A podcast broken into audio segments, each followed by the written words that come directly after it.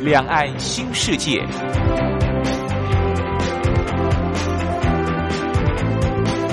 这是一个让您打开视野、胸怀两岸、放眼全球的云端世界。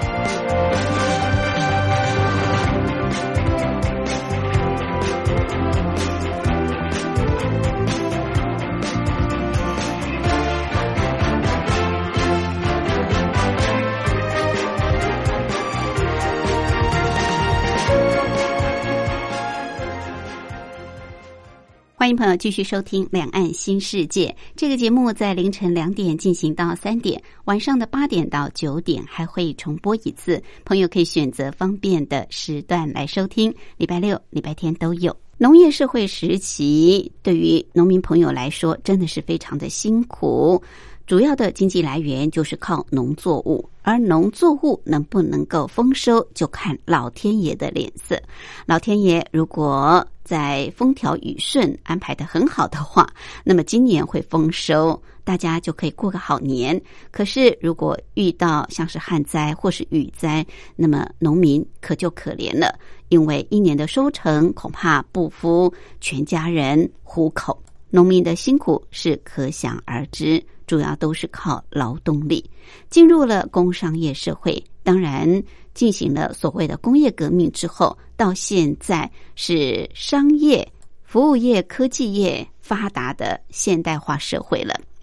但是进入了现代化社会之后，哎，很奇怪，现代人反而怀念起农村的生活，反而觉得。如果能够有个休假日到农村去度个假，去住个一晚，是很开心的一件事。这几年台湾也很兴盛的，就是假日农夫，很多人居然想要当起农夫，因为在城市生活太紧张，压力太大，工作太沉重了，需要到乡下、到农村、到户外去放松一下自己的身心灵。有需求就有供应。有需求就有改变，所以台湾过去一段时间闲置的农地、闲置的呃农村的这些农用地呢，现在也慢慢的活化起来。当然跟政府政策有关系，鼓励青年回到农村。知识农民也越来越多，所以现在在台湾地区经营农地的，不是呃大家所熟知的，好像老一辈长辈们很多都是知识青年。那知识青年也比较有创意，也比较有想法，也会去改革。那这几十年在台湾地区，像是休闲农业就发展的很好，也非常的呃受到大家的喜爱。很多人休假日就会到农村去这个果园或者去种菜，呃，有时候是认养这个农地来种植，当所谓的一日农夫、假日农夫，甚至到乡下住一晚。现在我们看，在台湾很多的农村地方也都有所谓的民宿。好，台湾的这个发展其实是还起步蛮快的。中国大陆是这些年才开始慢慢的发展所谓的农家乐。大陆差不多开始发展这个农家乐，大概是九零年代就已经有这样子的一个构思。不过在两千年之后才开始整个转型升级，整个兴盛起来。我们今天在节目当中要跟大家来聊一聊大陆的农家乐。这个大陆农家乐跟台湾的休闲农业、休闲旅游有什么不一样？当时又是如何开始的？而主要推广的地区一开始在哪里？为什么现在好像整个中国大陆的农村都动起来了？而推动这个农家乐，跟当时在台湾推动所谓的休闲农业有哪些不一样的地方？我们今天也特别邀请《中国时报》副总编辑白德华来跟大家聊一聊大陆的农家乐。当然，随着农家乐的一个发展，大陆的民宿啊。事实上，也是跟着这种农业的休闲旅游一起成长起来的。我们先前也跟朋友聊到过大陆的民宿，那农家的民宿发展又是如何呢？我们也一并跟朋友来做介绍。好，另外今天还有一个小单元是两岸用语大不同，主要是跟朋友来谈谈相同事物在两岸的不同用语用词。我们音乐过后就进入两岸用语大不同。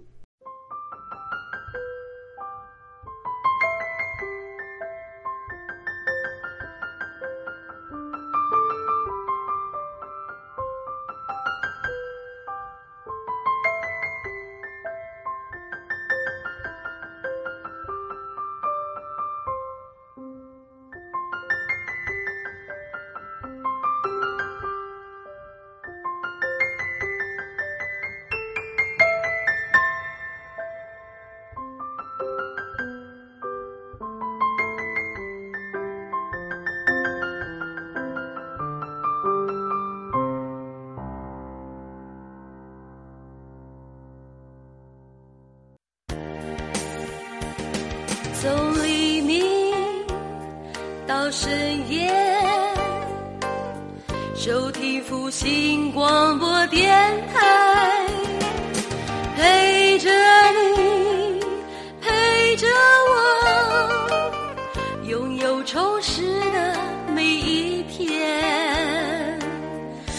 新广播电台。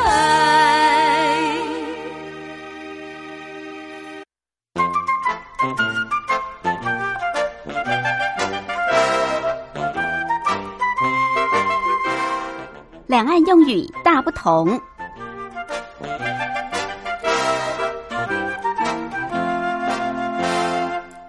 两岸，许多相同事物都有不同的用语用词，有时候这些用语用词落差还蛮大的。所以有时候我们在两岸的交流过程当中，如果不了解对方的一些说法，可能会产生很大的误会跟误解。希望透过这个小单元，让我们多多的了解彼此用语用词一些不同的地方。好，我们知道，在每个领域当中，都有一些特别有本事、有权势、有名气地位、举足轻重的人。像这样子的人物，通常在台湾，我们会用重量级人物来形容。比方科技界的重量级人物，或者是商界的重量级人物，或者是教育界的重量级人物。那大陆呢，就用大腕来形容手腕的腕，大腕大小的大，大腕来形容重量级人物。各领域除了重量级人物之外，经常也会论资排辈。我们知道，你在不管是公司行号、私人的经营企业，或者是在公家机构，年资是很重要的。它代表的就是你在这个职位上的。呃，多少的时间，还有你的资历。一般来说，对于年资比较长的，我们都会比较敬重，因为觉得他的资历、他的排辈，呃，还是比较完整，或者是说，呃，比我们这些新进人员，他更有一些经验，更有一些在工作上的这种知识可以传授给呃年轻的一辈。年资。在台湾叫做年资，通常这个年资也是往后你在申请这个退职金或者是你的呃这个退休金很重要的参考依据。台湾叫做年资，在大陆呢是叫做工龄，工作的工，年龄的龄，工龄。台湾叫做年资。好，另外我们也知道，很多的公司行号里面都会设置所谓的招待所，主要就是接待外宾啊，或者是接待客人。招待所在台湾是这样子称呼的，在大陆就很简称叫做内招。可能你听到内招不了解它的意思，是不是内部招考呢？不是内部招考，它指的就是招待所，就是机关团体里面所设置的招待所，在大陆叫做内招，台湾称为招待所。好，再跟朋友复习一下，在台湾所称的重量级人物，也就是各个领域里面很有地位、很有本事啊，举足轻重的人，我们形容为重量级人物。在大陆称之为大腕，大小的大，手腕的腕。另外，呃，我们所说的年资啊，就是你在你这个工作的年资有多长、有多短。年资在大陆叫做工龄，工作的工，年龄的龄，工龄。另外，我们所说的招待所，也就是说公司行号里面接待客人的地方，啊，这个招待所，大陆称之为内招，内部的内，招待的招，内招。好，这是今天在两岸用语大不同跟朋友分享的。好，我们来安排一首好听的歌曲，就进入今天的主题单元。方大同所带来《无辜朋友》。我走过红地毯，睡在沙发上，我不碎的玻璃杯，我也破了嘴，我不记得无辜的朋友，也许不回答你。无辜的朋友，也许不会杀你。无辜的朋友，也许闷，也许臭，但我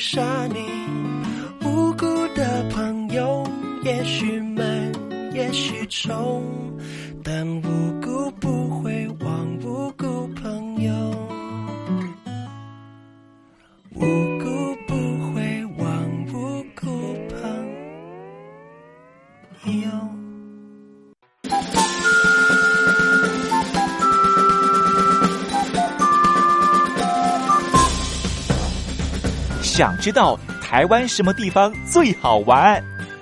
想知道台湾什么美食最好吃？想知道两岸发生了什么大事吗？您想要的，我们都有。收听光华之声，丰富您的人生。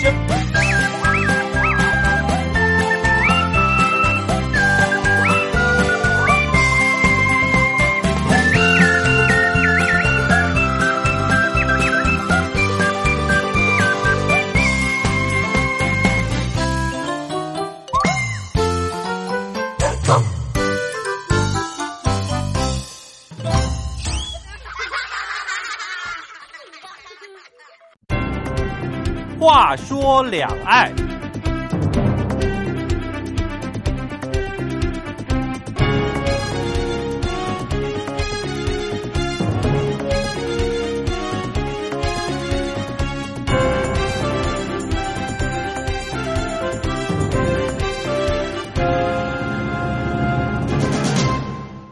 随着中国大陆经济的快速发展，一般民众当然经济条件也越来越好，大家也越来越有钱，有钱又有闲，就希望能够追求更好的休闲娱乐的安排，追求像是自然淳朴或者是田野乡村的这种休闲娱乐，这几年好像也成为中国大陆的一股风潮。呃，因为现在不像过去啊，过去要出个城门好像挺难的，交通问题。但现在中国大陆整个经济发展起来，交通建设也相当的快速，所以交通不是问题。那很多人都愿意到近郊的户外去走走哦。所以这几年在中国大陆哦，这个农家乐就非常的盛行。那最近我还听说有所谓的杨家乐，可能。我们收音机旁有些听众朋友不太了解什么叫杨家乐哦，杨是这个西洋的洋。我们今天就特别邀请中国时报副总编辑白德华来跟我们聊一聊，到底什么是杨家乐，什么是农家乐。副总编好，主持人好，各位听众大家好。好，说到这个农家乐，在过去几年。可能对中国大陆农村的朋友来说，他不觉得他在农村很很快乐，他是很辛苦的，很辛苦，对不对？想尽办法要让子女进城，或者是自己到城里面去打工嘛，负担很重啊。对，大家都不想当农人啊，对不对？都希望农转非呀，没错没错，都希望能够在城市落户，呃，甚至要让孩子进城去读书，都很辛苦的一件事。哎，可是曾几何时转过来了啊？大家反而往那个农村乡下地方去跑。啊，很多大城市的民众对，这农家乐好像也是这些年比较兴盛的，对不对？绿色革命啊，绿色 是啊。OK，因为农农家乐这个哦，其实蛮有趣的。以前我九零年代其实就去过，嗯，一九九零年的时候到在大陆采访哈，是。他农家乐其实蛮有，那个时候差不多才刚开始，才刚开始。其实也就是因为改革开放也就一九七八年哈，嗯，八零年代其实中国大陆也没那么有钱，对。那农民那时候其实还在光种地就来不及，对啊，一年才一两千块钱的收入，以前时期，呃，早期都是这样子，对啊，很辛苦。像农家乐哈，其实这个都是在九零年代刚开始，而且都是在比较。富裕的地方的呃城市周遭哦，那不像现在那么风险哈。嗯那其实农家乐，我觉得早期的特色是这样啦，就它一开始都是我们刚讲，就是一个是在比如说长三角、渤海湾或呃这个珠珠三角，嗯，它大城市的旁边周边。周边，它大概估计都大概不会超过二三十公里，就一天可以来回，对，可以来回哈，因为它交通也不方便，对对。然后第二个啊，就是少数民族地区。啊，少数民族地区哈，我也去过哈，那有特色，对，很有特色。那他会觉得说，哎，这个很多人哈喜欢到我们这个少数民族地区哈，那我们就看吃这个少数民族地区的这个风味餐，嗯，啊，到农家吃这个农农农家菜，农家餐，嗯，农家菜，对，那这个的话就就是一个风潮，就是可以卖钱，他们觉得可以赚钱哈，所以这个是一开始。一开始的时候，大概就是这两股的一个情况。嗯嗯。但而且啊，一开始我觉得比较特别的是，它基本上都是以农户为单位，农户。就农户，比如一户一户个人经营。对对对，而且一开始的话，就说一户一户的哈，其实那个产值都不高。嗯。比如说，有的必须要用定的，啊，有的是有地地方很县级市很小的那种呃公家单位啦、台办啦哈，来来跟他们合作。他说：“啊，我们呃，这个带带你们去看看，它是一个当成一个啊农村的一个示范点，示范村啊，示范户啊。是那这个给你看说，哎，你看我们过得不错啊，哈，嗯，这个农民很快乐。那这样一安排，我们就知道说农民不快乐，为什么？因为农民一开始九零年代初期真是不快乐啊。对啊，你你当对啊，当初你说十亿人口哈，现在十二亿。”十亿人口里面有八亿都是农民，嗯，那八亿农民也只有半年可以工作，对，那你另外半年怎么样？流浪四处啊，是，所以我们知道以前那个为什么大家都不在啊？那他们到大城市去，每年过年几亿的这个流浪大军呢，回到老家，是。那个那个很壮观哈。所以农民以前是不快乐，嗯，所以一开始，可是他们发现说。哎，这个是一个在农闲的时候，嗯，做这个农家乐哈，是可以既娱乐又可以这个赚钱，算副业，算副业。啊。但一开始慢慢副业就变主业。啊。啊？为什么？因为这个这个可能比割割稻啦，比做农活收入要好，是。所以我觉得也很乐意，没错。所以他这个农家乐一开始哈发展是这样，那到了大概九零年代中期以后啊，嗯，你到了两千年这段时间哈。是。我们就看到说，其实慢慢它转型升级了，升级，它也要转型升级。OK，然后它转型升级到什么？比如说由企业开始出来承接，哦，变公司很进步了，嗯，进步了，而且它这个哈部分。他能够吸引的客源越来越多，他会宣传嘛？会宣传，他懂得宣传，而且他会会等于是把企业界的啦，把公务公务机关都拉过来，嗯嗯，那他们就觉得说，哎，农村这个面貌一改变也不错。那其实大陆的公家机关哈，他们会觉得说，其实是因为他们一开始是做农村的示范点，嗯，然后成功了以后，然后慢慢引起大家去看。啊，其实这个是相辅相成，也不一定只有这样。嗯，很多是因为农家乐本身是绝对是有特色，因为返璞归真嘛。对对对，城市的人还是希望到农村去看看。嗯，这跟台湾的情况一样是一样的嘛？是是，台湾叫休闲农业嘛？休闲农业、休闲旅游，哈，回归自然。嗯，我觉得大陆也是经过这个过程。嗯嗯，是这个农家乐。他当时也许一开始只是说，哎，想要帮助农民改善生活嘛，那就成为这个农闲时期的一个副业。后来是不是也有这种政府方面认为说，因为我们知道这个中国大陆就是农村最贫穷嘛，也希望能够协助他们脱贫致富，所以这会不会也成为就是政府的方案？农家乐，我这几年刚好比较常去大陆，我就常常看到他们有贴那个像你讲的红布条什么，常常就会写说农家菜、农家旅行社也有安排啊。对对对，就是好像蛮全面性的，而不是说很单纯的农闲。的这种副业的这种经营，没有，我觉得哈，主要是因为大陆慢慢也都大家经济好转，哈，嗯，以前大家根本没有那种闲钱到什么闲钱意志。农家到农村去，但是我觉得他第一波哈，比如说大陆农家乐开始被政府重视，除了经济功能之外，哈，对农村的生活开始重视的时候，嗯，我觉得第一波呃刚兴起都是在。大城市旁边啊，那怎么说？因为一开始呃，交通太不方便。对呀，你交通不方便，你那时候高铁也没那么多。是，好，所以它一定是在大城市旁边。嗯嗯。然后大城市旁边那时候也没有所谓的共享经济，也没有什么共享单车，也没有什么，就是怎么解决到农家乐这个交通问题？这个最后一里路，嗯，这个没办法解决。是是。所以一开始其实是这样。但是我觉得到了两千年，你那个从企业改变以后，已经转型了。转型，那到了跟旅行社合作，哦，旅行社也会派人，就是呃，就是宣传踩线啊，到当地去看。嗯，那这种时候，其实两千年之后，我觉得整个农家乐发展就越来越兴盛。嗯，而且每个地方都有。嗯，哦，像我们呃北京的一些朋友哈，嗯，他们就常提到说，他们常去的一些农家乐的地方，哈像包括黄山那附近。就很漂亮。嗯，那黄山附近呢？其实现在农家乐形态也不是只光吃农家菜。嗯，因为比如说，它农家乐有很多形态嘛。假设说它是采摘蔬果的啊，就像我们的草莓区，它就开放民众采草莓。观光果观光果园是。那另外，如果是养殖渔业的，啊，它就就是你去钓鱼啊，钓鱼对，就是供你垂钓。啊好。对，那你如果是临海的，它这个整个它就开发成类似像民宿。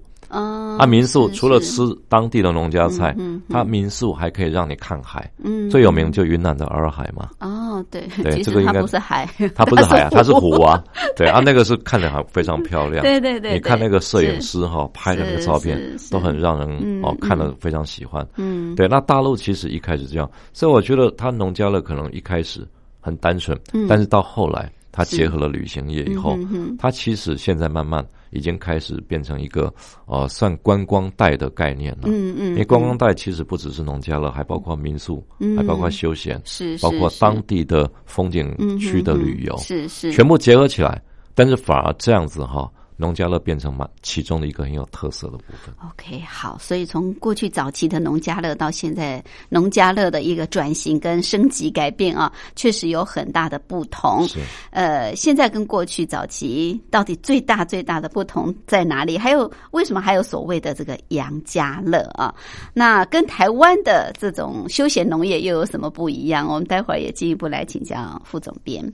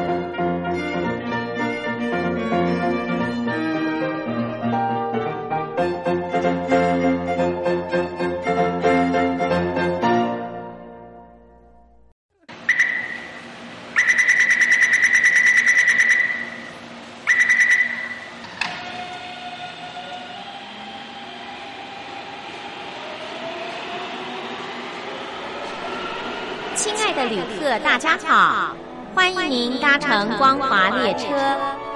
我们中途的停靠点有中波七一一千赫、九八一千赫、八零一千赫、八四六千赫，以及短波九七四五千赫。希望您随时利用这些频道上车，和光华之声的朋友们一起翱翔天际。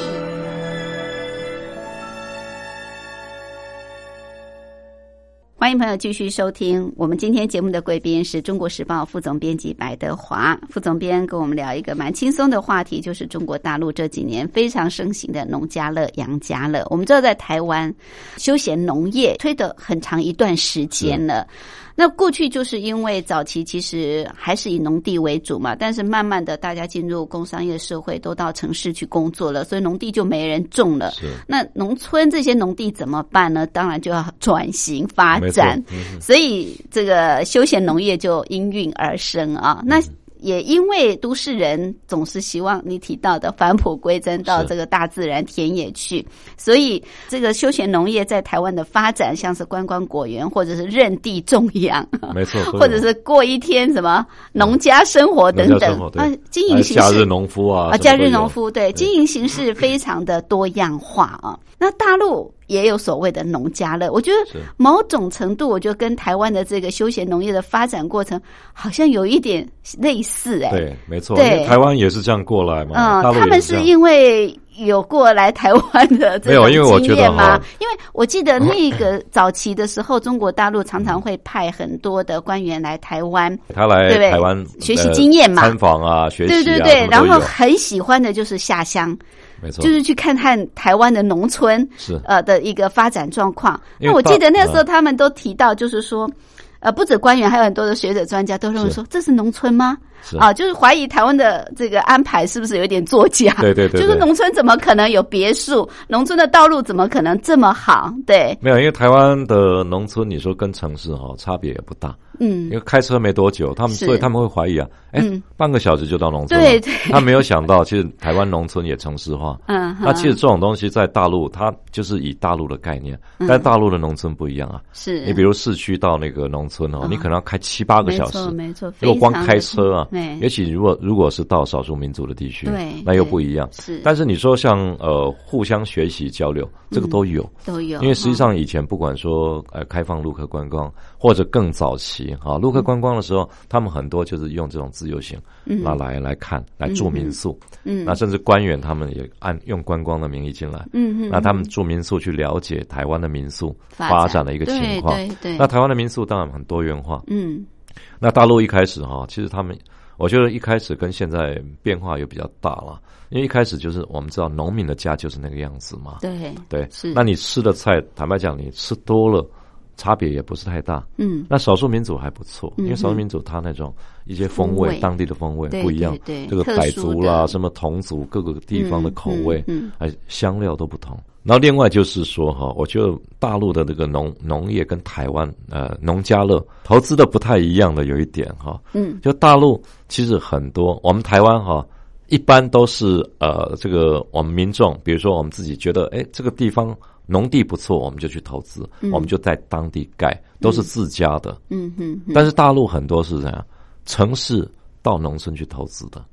哦，对，比如说我们看到说，嗯呃，拉萨，拉萨你知道吗？拉萨那个地方哈、嗯。也有很多民宿、农家乐都有。哦，但是拉萨的农家乐民宿都是北京人来投资的。哦，啊，那到昆明去，你看嗯不只是北京人了、台湾人也有，美国人也有，所以它每个地方就都是外来的。嗯，那外来的占了很多，慢慢就促成农家乐的一个发展。哈、嗯。那我觉得这个中间还有一一点蛮有趣的现象啦，就是说其实他很多慢慢的外面的观念进来以后，哈、嗯。它开始跟全世界的情况比较趋近一样的内容。嗯哼。啊，比如说我们看到说，呃，刚主持人也提到说杨家乐，嗯。那杨家乐这个概念其实慢慢他们开始强调环保，强调低碳。啊，那我们看到农家乐，他也开始这样做。嗯。以前农家乐哦，我们到了大陆，中国大陆，像我去过浙江，嗯。浙江的那个农家乐哈、嗯乡村，他们最原始的方式。最原始，生柴火，对，他就是做，他就是有一个嗯像包括北方的哈，也是，他冬天的话一定都有炕，炕对，那你就是在炕，对，然后你看着他那个大的大厨房有那个灶，对，很大的灶，对啊对对。而且它外面它一定有一个大院子，嗯，大院子哈，它一定会放很多什么干掉的玉米啦，对晒晒晒一些晒谷啊那些，对什么一大堆那甚至它可以跟你一起进，比如说到这个农田里面，嗯。去这个采摘一些这个蔬菜作物，嗯哦嗯。那像这些情况，其实在北方、在南方很多地方都一样哈。嗯。那包括像呃，你住就住在他的炕上，住、嗯睡就睡在炕上。但是慢慢的，比如说他杨家乐进来以后啊，嗯。他开始强调环保、强调低碳以后，他很多内容哈，其实就是哎，跟过去的农家乐会产生一些变化。比如以前我们在屋子里面抽烟，嗯现在觉可以现在不能抽烟。那以前开车过来，他会告诉你哈，嗯呃，尽量不要开车。嗯，你能不能到县城？你坐车坐到县城，嗯当地有这个出租的脚踏车啊啊，你就骑脚踏车过来，嗯大概不用两个小时就可以到。他就会告诉你这样，嗯所以我觉得可能慢慢的，它的形态已经开始变化。嗯，那台湾呃呃比较多元化是没错，嗯但是大陆它有它的各地的特色。特色对，嗯。比如说我们讲到这个呃浙江的莫干山好了，莫干山其实是在大陆非常有名，是是，但是莫干山的一个特色就是嗯。它的山上有很多民国时期的旧建筑哦啊，除了民国时期的旧建筑之外，嗯。它也有很多以前英国、法国、美国留下来的。殖民嘛，嗯嗯。那在上海殖民，在浙江，他们就到浙江去看，看到这个所谓的江南第一名山，嗯。在当地建了别墅。嗯嗯，那这个经过几十年以后，它现在就变成一个啊、呃民宿区了。民，宿区，像我非常有名。们的亲近农场一而，且我们去看就是看它的古建筑，嗯看到这些建筑。我发现大陆要发展像这种杨家乐、农家乐的民宿的话，嗯是。它的条件比台湾要来得好，对，因为呃，一方面是它留下来的这些嗯。古建筑啊，是。你刚刚提到的，对，其实他们在重新整理之后都很有味道。我只是参观，我倒没有进去住哦。嗯。有很多的像是旅游景点，它就在里面就设置这个民宿了，开发成这个旅游跟民宿结合在一起。那像少数民族很多，他们的建筑特色也 也是很吸引人、没错。我们刚比如说刚刚讲那个呃浙江那个莫干山，哈对，你想想看，它莫干山哈，这就很有意思。为什么叫莫干？因为它那是春秋吴王那个吕和啊，嗯派了两个大将嗯到当地去铸剑，就是那个干将跟莫邪，嗯哼莫干两个人哈，叫莫干山。啊那这个本身就是从几千年前就有典故。嗯那后来民国时期啊，还有一个叫黄甫的，黄甫是谁？他是蒋介石在那个日本正武学堂的同学。啊那后来一直在在中中华民国成立以后哈，是他自他跟着北伐军，一直到民国十七年干了呃国民政府的外交部长。嗯嗯那这个人也是蛮有趣的。嗯就他不得意的时候，他民国十七年之后，他不得志，不得志，后来在莫干山那一带，嗯。他找了一个地方，这个养这个乳牛场啦、射箭场、跑马场，哦就慢慢开发。嗯。那加上上海当时殖民地的一些地方，那我们知道像莫干山啊，还有一个翠岭村，当时是蒋中正跟宋庆龄蜜月的地方，都在那个地方。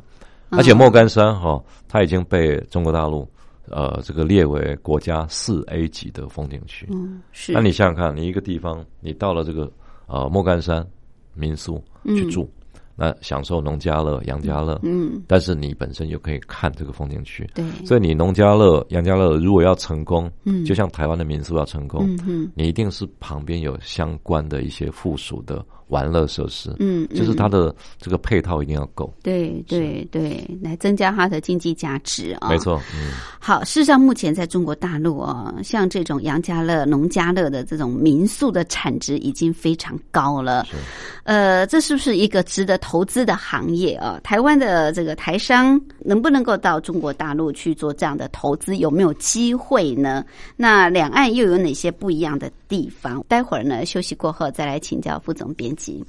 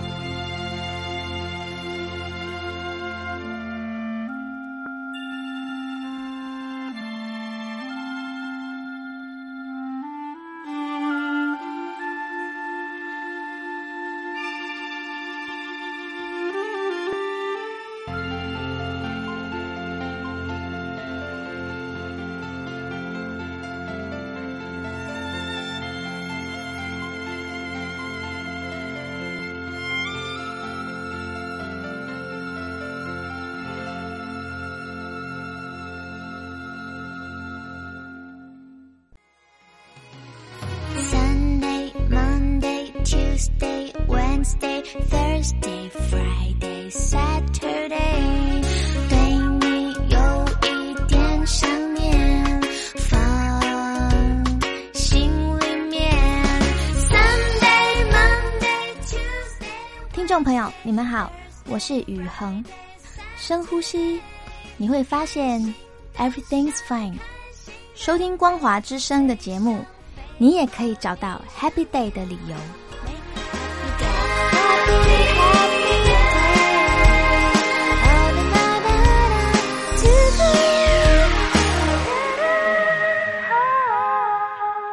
我是吴云，我们今天节目的贵宾是中国时报副总编辑白德华副总编，特别跟我们谈到目前中国大陆的农家乐、杨家乐的发展情况。当然，因为随着中国大陆的经济发展，民众越来越有钱，有钱有闲，大家都希望有不同的休闲度假方式，所以也使得农家乐、杨家乐啊应运而生。现在呢，不只是这个单纯的到这个农村去吃吃农家菜哈，大家更希望。能够住一宿，所以随着民宿也发展起来。在中国大陆，因为农家乐、杨家乐现在的民宿产值很高，中国大陆的国家旅游局也预估到二零二零年，中国大陆的民宿的产值会达到三百亿人民币。哇，这个看起来中国大陆的民宿发展啊，只要一起来，这个商机就无限了啊！中国大陆就是大啊，对，台湾其实发展比较快。台湾的民宿已经发展几十年啊，而且也非常的有名，也非常的多元化。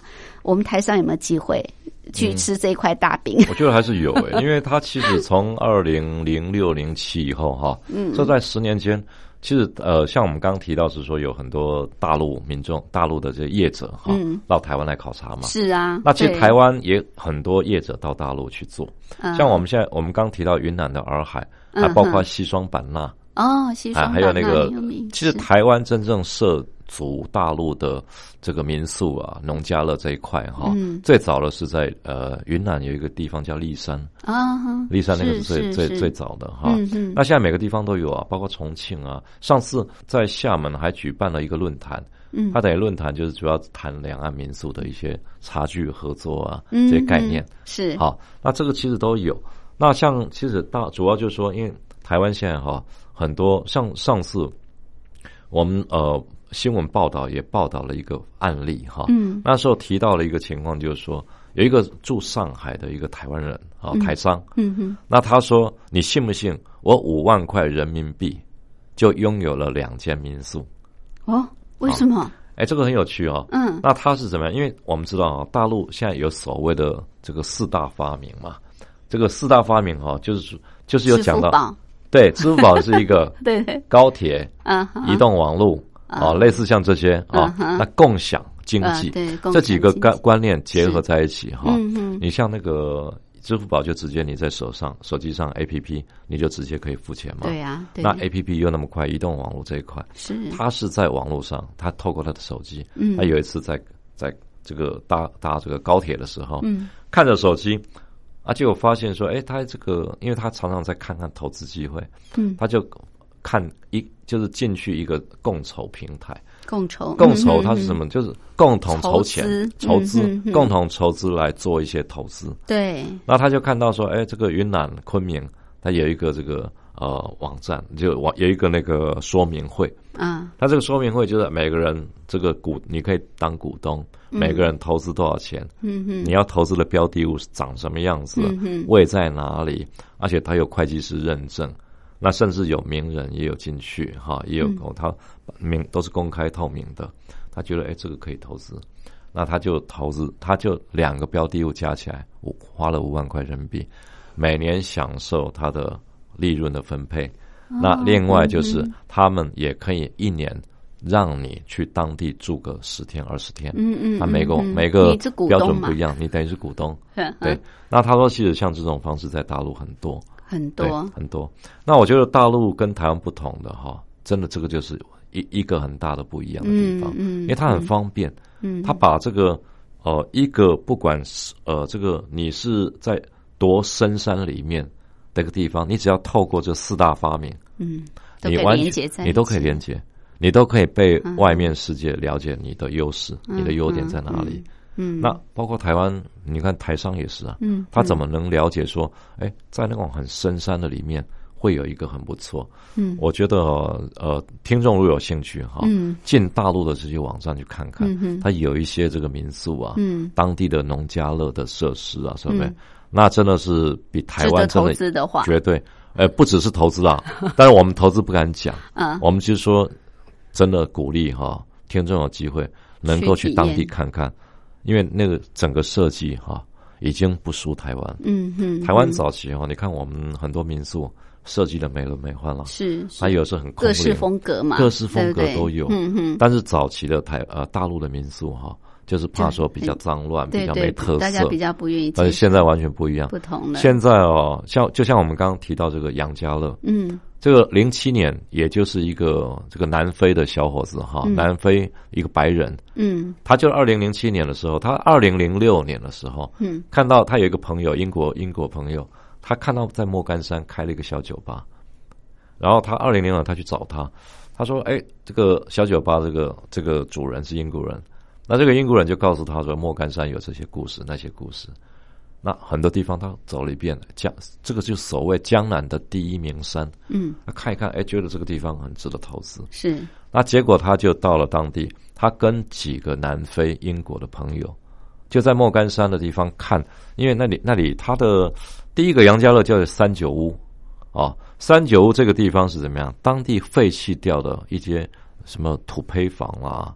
就是废弃的房，很很有原始风风格的。他一次就租了五六间下来，嗯一次租十五年，哈，那就自己改造。可是他完全没有按没有买东西来改，全部就地取材。哦，比如说，呃，这个从那个人家废掉的那个门呐、嗯拿下来，啊，拿下来就变成这么一个桌子，哦啊，，下面再弄架子。是是，那比如说像呃，看到这个树皮很漂亮，嗯扒下来就做一个灯罩。啊哦，，那另外像比如说一个树干很粗的树干，中间把它剖开，就变成一个平面的东西，嗯你可以利用啊嗯。它全部就按照这个，而且它就是非常低碳，它也不提供，就为了环保不提供毛巾的呃二次换洗啊啊什么的这些，就你们要心理准备。用品，而且没有电视，嗯，然后不提供这些这个文明的东西，就让你完全呃享受大自然的一个生活哈、那我觉得从大概那时候开始，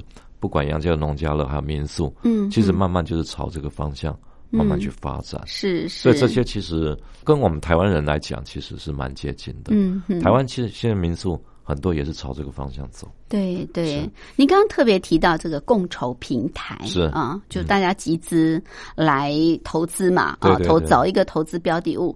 可是这个有没有风险呢？因为说实在的，这个标的物、可能你自己并不是那么的了解，对。对不对？对。那你也不是在中国大陆当地嘛，因为我觉得它这个有很多的法规啊，有很多的那种，它这个法规上就很担倒是心陷阱的问对题，对对，没错，因为法规上它其实是都有相关的规规范嗯哼哦。那另外就是，我觉得他的像这个台商哈，嗯。他敢去投资，因为他的这个共炒平台啊，他本身会带你到现场去看，嗯嗯，就说你在确定要投资之前，嗯。你必须要到现场去看。嗯。所以我看他也有呃登出一些照片，嗯哼，他们就所谓组建这个呃共建一个呃，我看他那个民宿哈、叫什么村上春树，村在村里面哈、嗯。高尚的上，在村里面住宿的宿。哦啊，，村上春树。嗯，那他这个一上过去，哎，他们那个先把一些呃要共建的人。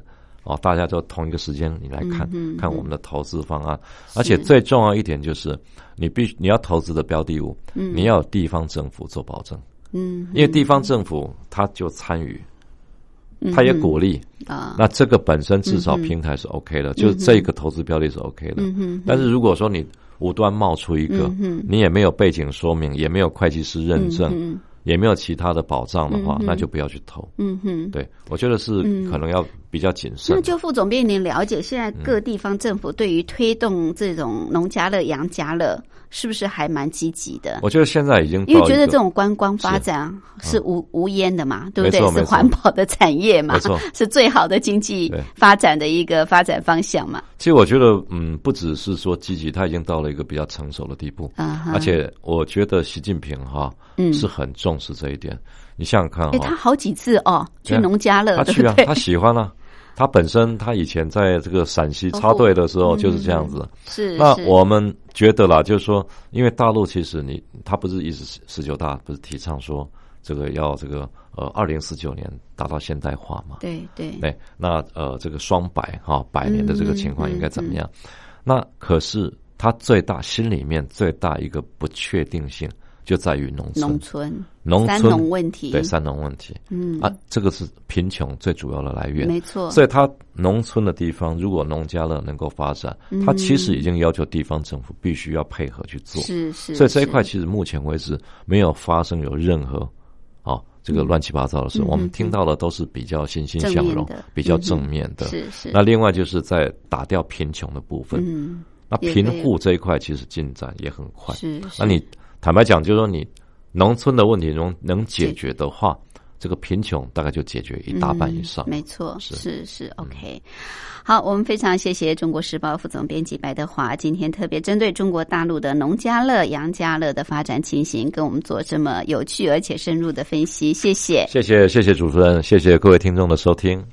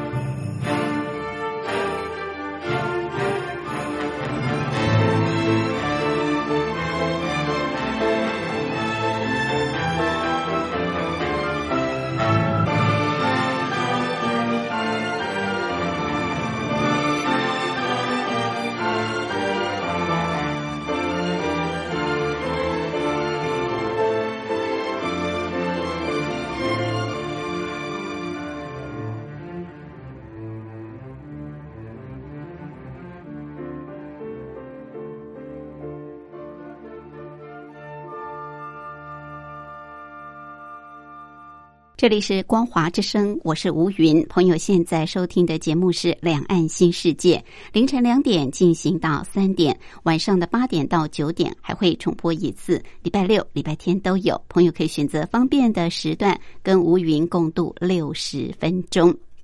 很快的，今天节目进行到这儿也接近尾声，非常感谢朋友的相伴。有任何宝贵意见，或是要跟吴云聊聊天、谈谈心、话话家常，都欢迎您随时随地来信。我的地址：台北邮政一七零零号信箱，台北邮政一七零零号信箱。口天吴，天上白云的云，吴云收就可以。也可以透过电子邮件，电子信箱号码是 lily 三二九小老鼠 ms 四五点 hinet 点 net，lily 三二九小老鼠 ms 四五点 hinet 点 net，同样给吴云收。节目最后祝福您平安、喜悦、健康。我们明天同一时间、同一频道空中再会，拜拜。